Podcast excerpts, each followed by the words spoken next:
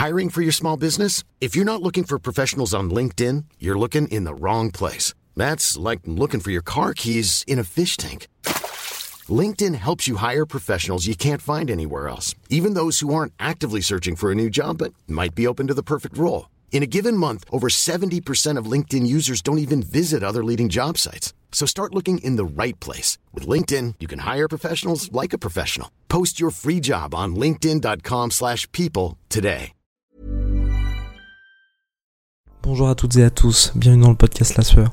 Ce podcast vous est présenté par notre partenaire 100 pour chanvre. Sur toute la boutique 100pourchanvre.com, vous avez droit à 25% de réduction avec le code La Sueur 25 100 pour chanvre propose des produits de qualité à base de chanvre bio ou naturel, sans pesticides ni OGM. 100 pour chanvre sont des produits pour faire du sport, calmer les douleurs, bien manger, se détendre, bien dormir. Bonne écoute. Bonjour à tous et à tous, bienvenue dans le podcast Lasso. Aujourd'hui, on va parler de Benoît Saint-Denis, de sa signature à l'UFC. Un nouveau français à l'UFC, mon cher Rust. N'oubliez pas, Road to Ham the G's. C'est ici que ça se passe un petit pouce bleu, un petit abonnement, ça nous aide énormément. On lance ce générique? Grave, trop cool. Franchement, c'est trop cool qu'ici. Soit. «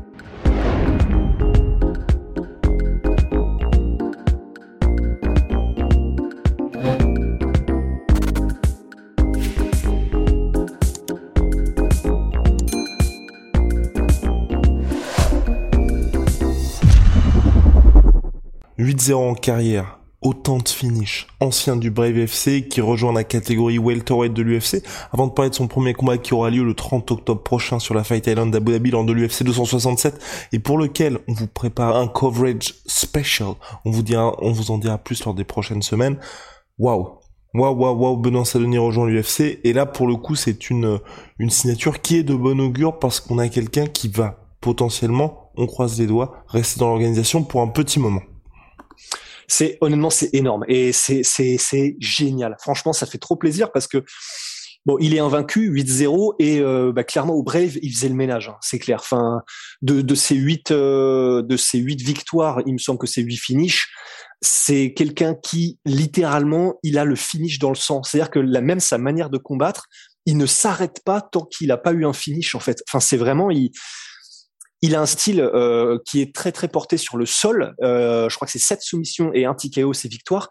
Et en gros, c'est c'est il va essayer et par toutes les manières, par la porte ou par la fenêtre, de un te mettre au sol et deux soit te terminer en soumission, soit te terminer, euh, enfin avec ses points par TKO. Mais dans tous les cas, en fait, il est ultra opportuniste, Benoît Saint-Denis, et dans le très bon sens du terme. Hein, C'est-à-dire qu'en gros, il va essayer de créer des scrambles, de créer le plus de situations possibles, quitte à prendre des risques, mais pour terminer, euh, pour terminer le combat. Enfin, donc c'est la raison pour laquelle je, commence en préfaçant en, de cette manière, c'est parce que pour l'UFC, effectivement, c'est du coup humain. Enfin là, franchement, c'est euh, c'est énorme parce que c'est donc quelqu'un qui est invaincu, français, donc le nouveau marché, spectaculaire. En plus, il a une backstory très intéressante puisque ancien des forces spéciales. J'espère, je ne sais plus, mais j'espère que Benoît parle anglais. Je pense que oui. Je, je pense que oui. Mais euh, et si en plus Benoît parle anglais, franchement, c'est là là tous les feux sont au vert. Alors tous les voyants. Alors le seul truc qui peut effectivement être compliqué bah, c'est l'adversaire parce que là il prend quand même un gars qui est très très très très chaud Eliseu Saleski dos Santos. Mais euh, mais franchement je suis trop ouais en plus je crois que j'ai mal prononcé. Mais euh, mais c'est c'est je suis trop content en fait. Je suis je suis extatique parce que euh, en français ça se dit. Ouais.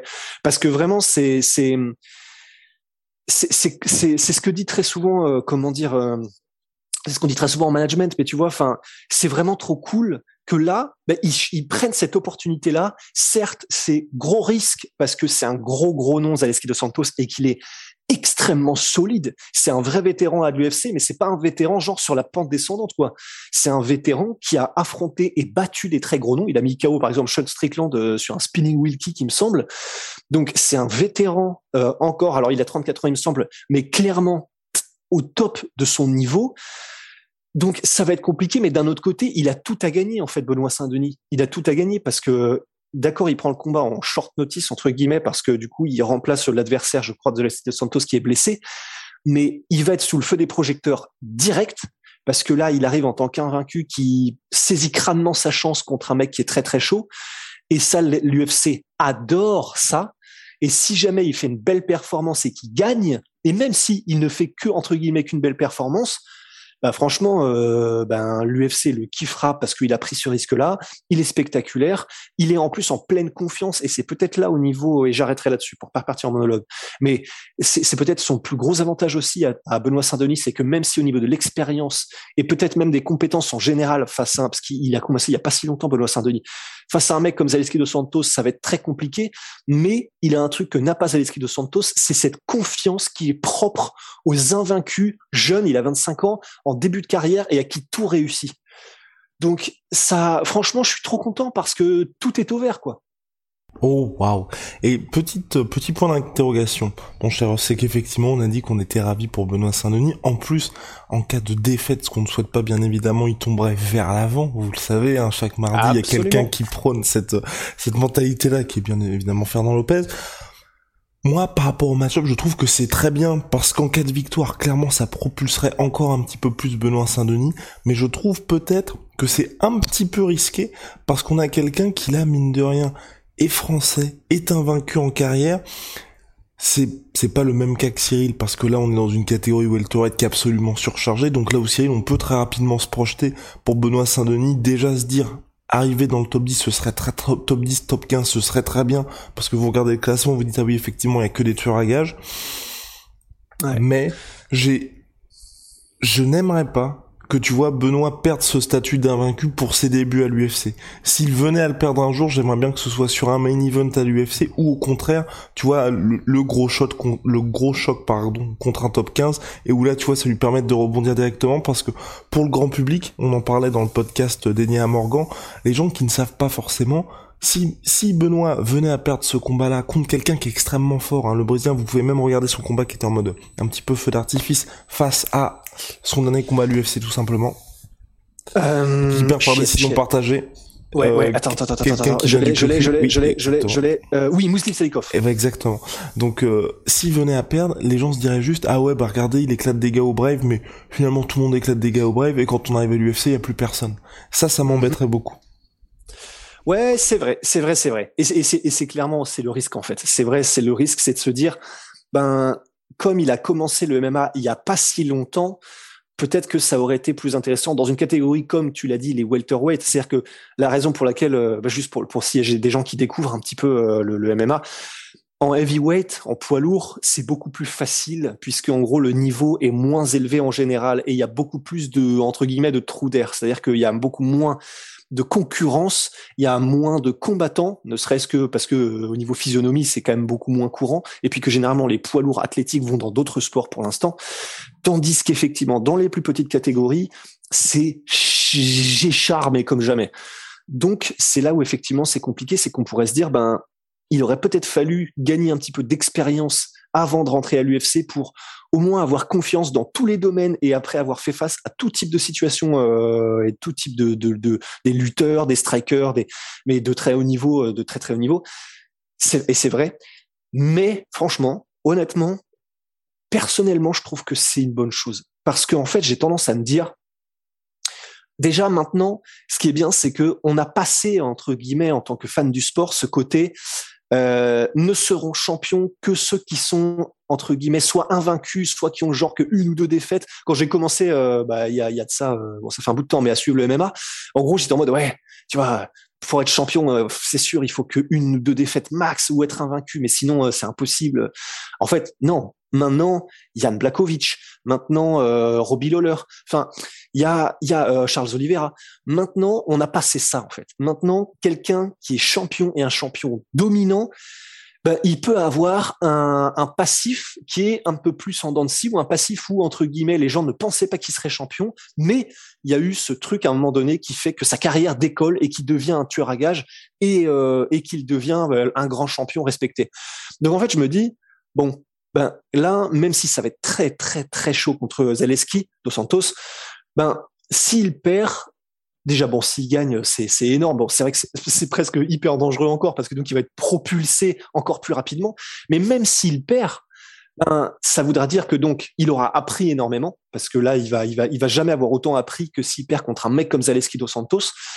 Et puis en plus de ça, ben ça veut dire qu'il est à l'UFC il va pouvoir prendre son temps pour apprendre en, affrontant euh, des mecs qui sont un peu plus loin, etc. dans le classement. Mais il pourra apprendre en étant au chaud dans un petit nid qui est quand même un, qui est l'UFC, donc il sera bien payé. En plus de ça, euh, comment dire, bah, c'est comment dire, mais pour lui, être combattant UFC, ça, change la donne dans ta vie en fait. Enfin, ça y est. Et maintenant, ça y est. C'est bon. Il faut qu'il entre dans la cage. Il peut toujours se passer des dingueries. Mais une fois que tu es combattant UFC, entre guillemets, en, tant que combattant, ton avenir est assuré. Parce que même si tu ressors de l'UFC, ben, euh, tu es voulu par les organisations parce que elles veulent un combattant UFC, un vétéran de l'UFC. Et, donc, même s'il perd ce premier combat et qu'ensuite de ça, il a, euh, je sais pas, peut-être une série euh, de, en tout, une dizaine de combats où il a encore une défaite par-ci, et puis trois victoires, et puis machin, bah c'est pas grave, parce qu'en fin, fin de compte, ça ne l'empêchera absolument pas de devenir champion à un moment donné. Et puis qui sait, on n'est pas à l'abri d'une bonne surprise et qu'il éclate tout le monde et que euh, bah il arrive au, eh, on sait jamais, hein, qu'il arrive à un moment donné aux portes du titre en ayant, comment dire, subverti toutes les attentes. Waouh, merci en tout cas Big Rusty pour euh, pour ce petit exposé. Oui, en tout cas pour Benoît Saint-Denis, nourrit de grands espoirs. Certes, n'oubliez pas bien évidemment qu'il est chez les welterweight une catégorie qui est extrêmement surchargée, donc faut aussi un petit peu calmer euh, toutes ces ambitions. J'ai vu quelques réactions qui étaient euh, peut-être peut-il de, enfin vraiment des gens qui se voyaient déjà comme futurs. peut-il devenir le Exactement des choses comme, des choses comme ça on va y aller, on va y aller tranquillement pas à pas, mais en tout cas là c'est une très bonne nouvelle. Il reste pas trop longtemps hors de l'UFC.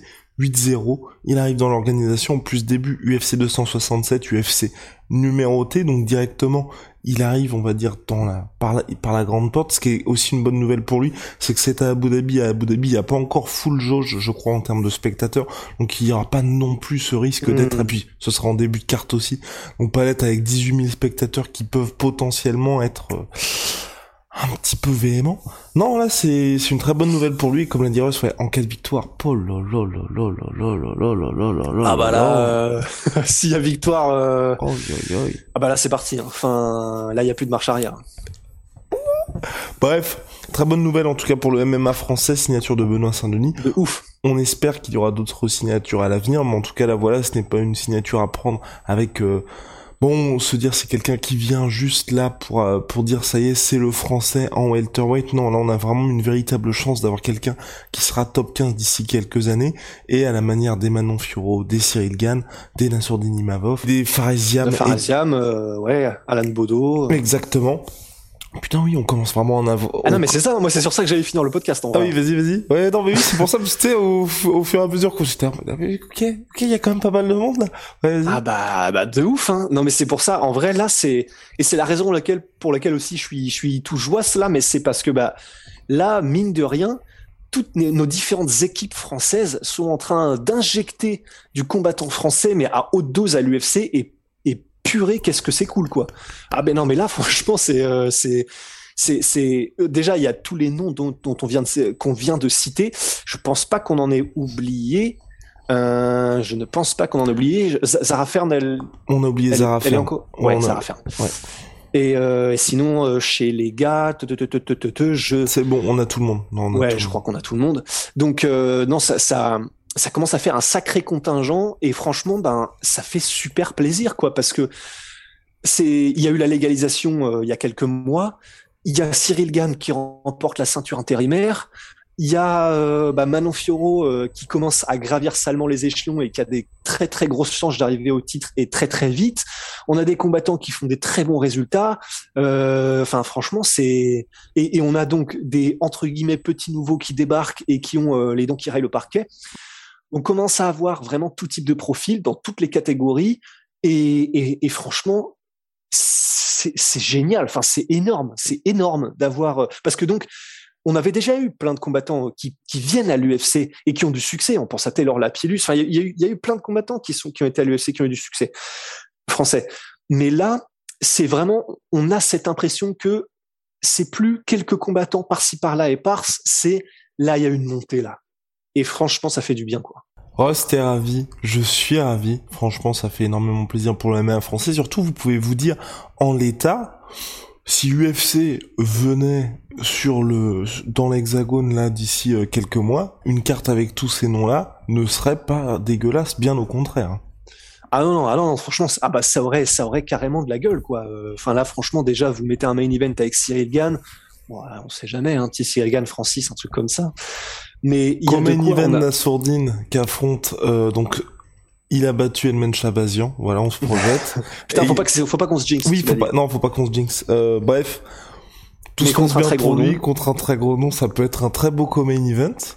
Non, c'est clair. Et puis, bah, à côté de ça, derrière, bah, non, non, t'as oublié. Non, non, on a été un peu vite en besogne puisque t'as oublié que le co-main event, c'est Manon Furo contre Shevchenko. Ah oui. Euh, non, non, mais voilà, tout ça pour dire qu'effectivement, euh, même blague à part, enfin, ça peut faire des cartes ultra lourdes. Et surtout, ça fait vraiment plaisir que ce soit toutes les teams qui soient euh, qui, qui, qui montent quoi. Enfin, je veux dire, évidemment, il y a le même factory parce que c'est le porte-drapeau, parce que c'est le poids lourd. Mais bah, Manon Fioro, qui vient de la de la comment dire d'une gym qui est à Nice. Boxing Squad. Boxing Squad avec Aldric Cassata bien sûr. Euh, il y a évidemment la bah, comment dire euh, Guillaume Pelletier en tant que manager, mais évidemment aussi tous les combattants de la Bulgarian Top Team. Donc euh, il y a il y a Fares Ziam, il y a donc Benoît Saint-Denis. Enfin il y a, y a vraiment tout un tas de combattants aussi qui viennent de par là-bas. Et ça fait plaisir que ce soit, enfin vraiment, il y a il y a, y a de tous horizons et de toutes les équipes qui viennent à l'UFC et c'est très bon signe quoi. C'est parce que ça, c'est la preuve qu'il y a une grosse montée collective du MMA français. Say no more. Big shout out à My Sweet Pea, My Sweet Protein, moins 38% sur tout les protéines. Avec le code La Sueur, Venom sponsor de l'UFC, sponsor de La Sueur. Allez les bleus. Et à la prochaine. Fuck yeah. Oh wow.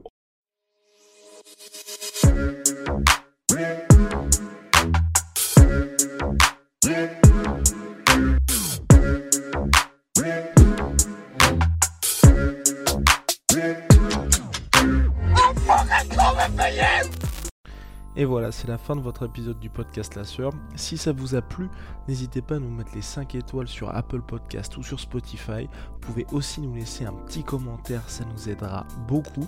Et si vous voulez aller plus loin avec nous, vous tapez La Sueur sur toutes les plateformes ou sur les réseaux sociaux, vous nous trouverez. Et là, vous nous écoutez très certainement en audio. On est aussi en vidéo sur YouTube, mais également sur Snapchat. Là encore, vous tapez la sueur et on sera là. Merci de votre fidélité et à très vite pour de nouvelles aventures.